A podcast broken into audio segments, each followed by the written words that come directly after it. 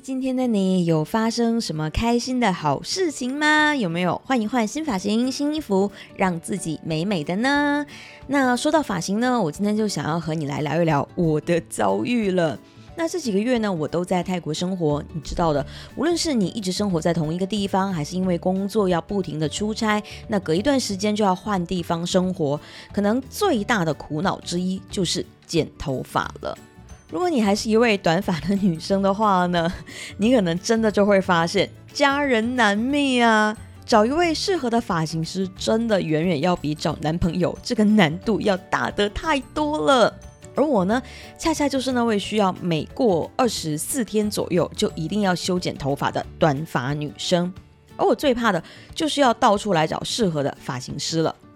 在曼谷的这段时间呢，我前后有找过四位发型师。那其中有朋友介绍的，也有我用 Google 的，你知道吗？前面那三位发型师的出品呢，我只能说，我真的有哭出来。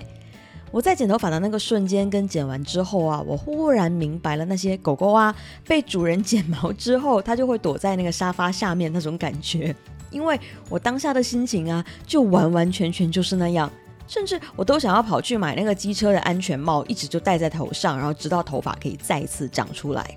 因为在泰国，女生其实是很流行长发的，所以很少很少会有发型师会剪短发。而多数选择剪短发的女生呢，她都有可能是同性的性取向。也就是说，一旦发型师看到你是短发，他就首先就会判定你可能是 LGBT，然后他就会把你的头发瞬间变成很 man 的样子。在经过第一位发型师的用心创造之后，我呢就震惊了。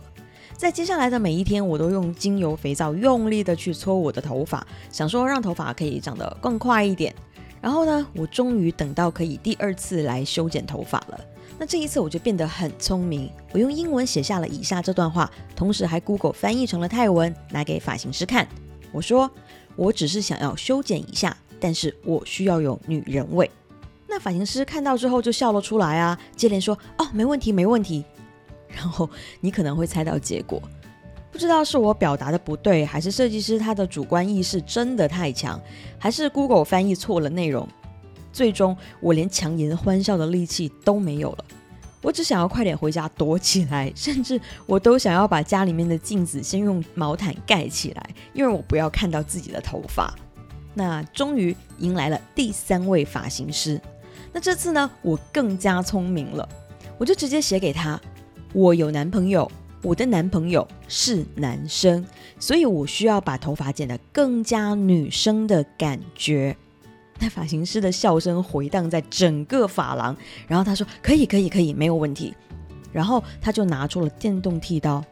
瞬间就让我变成了我和我男朋友的儿子。请你不要偷笑，因为那个时候坐在镜子前，我的眼泪真的已经有喷出来了。发型师一看到我这样，他就慌张了，就赶忙跟我说了一连串的 “sorry sorry sorry”。但是 “sorry” 有用吗？有用吗？我看着掉了一地的头发，我真的是在怀疑他们这家发型屋是不是在卖假发啊？好了，终于我来到了第四间发型屋，终于遇到了我的第四位发型师。她呢，同样是一位女生。他摸着我那颗莫名其妙的脑袋，哭笑不得，又有些心疼的说：“天哪，他们都对你的头发做了什么？”而也就是这句话打动了我，这就是我今天想要和你分享的重点了。他懂我，他在接下来用熟练的英文跟我说：“你适合怎样的发型？所以先来帮你调整一下整个的形状。但请你放心，桌子上面那些剃刀我们通通都不会用到。”这下子我们都笑了。而在接下来的几次剪发的经历里面，每一次都很愉快，每一次他都能把我这颗绝望的脑袋慢慢修剪成我想要的理想形状。所以剪头发都是一次你和发型师的合作，那么我们又如何找到适合合作的人呢？当然你可以说，哎呀，缘分啦，但缘分就未必一次就能遇到啊。对啦，这当然完全正确，因为我也是一个非常非常相信缘分的人。只不过，如果只是依靠缘分的话，似乎这些事情就会显得有点被动。因为除了发型师，你可能会需要寻找很多次、尝试很多次之外，买其他东西也都需要靠缘分呐。但是我们平时会遇到更多的缘分以及合作的机会，是在我们的工作上面以及我们的亲密关系里面的。而我们在这个缘分的背后，是有机会去采取主动的一件事情，那就是设定我们的标准。这就是我想要今天为你带来的第二个故事，那同样也是我的经历。在这段节目中呢，我有提到过，我在三年前离开了我有合作超过十五年的团队，重新开始。原因呢，是因为随着事业的不断的扩张，那当时团队一些成员就开始变得骄傲起来，而这种内心的膨胀呢，就让我在接下来的两年多的时间里面，不断不断的收到一句话，那就是算啦，你不要做啦，你做不到啦。这句话呢，就好像是一种毒药，不断不断的入侵我的脑袋。也在恶化着我跟团队之间的合作关系，因为无论我提出什么样的好点子，我想要学习什么样的新东西，想要做出哪些新的尝试，我得到的答案都是：哎呀，不要想啦，你办不到啦，不要做啦，你不行的啦。那久而久之，你就真的就会开始相信这句话，你就真的开始相信自己就是不该去想一些创新，就是不要去尝试，就是不要去突破，因为你就是办不到。后来呢？当我离开团队的时候，我才发现，他们阻拦我的真正的原因，是因为担心，担心一旦我学会了某个新的技能，填补了技术的空缺，那么我就有可能会超过他们，就会有更多的资本来离开他们。所以在团队中自认最厉害的那个人，就要让所有的成员都要不如他，这样才能让大家因为各自的不足而臣服在他的统治之下。但是他不懂我了。他不懂得我想要持续的升级自己，是为了突破，为了挑战，是为了让我更加精进我的专长，从而能让大家都能更好，而并不是为了要挑战他的权威，离开团队。他不懂我真正想要的究竟是什么。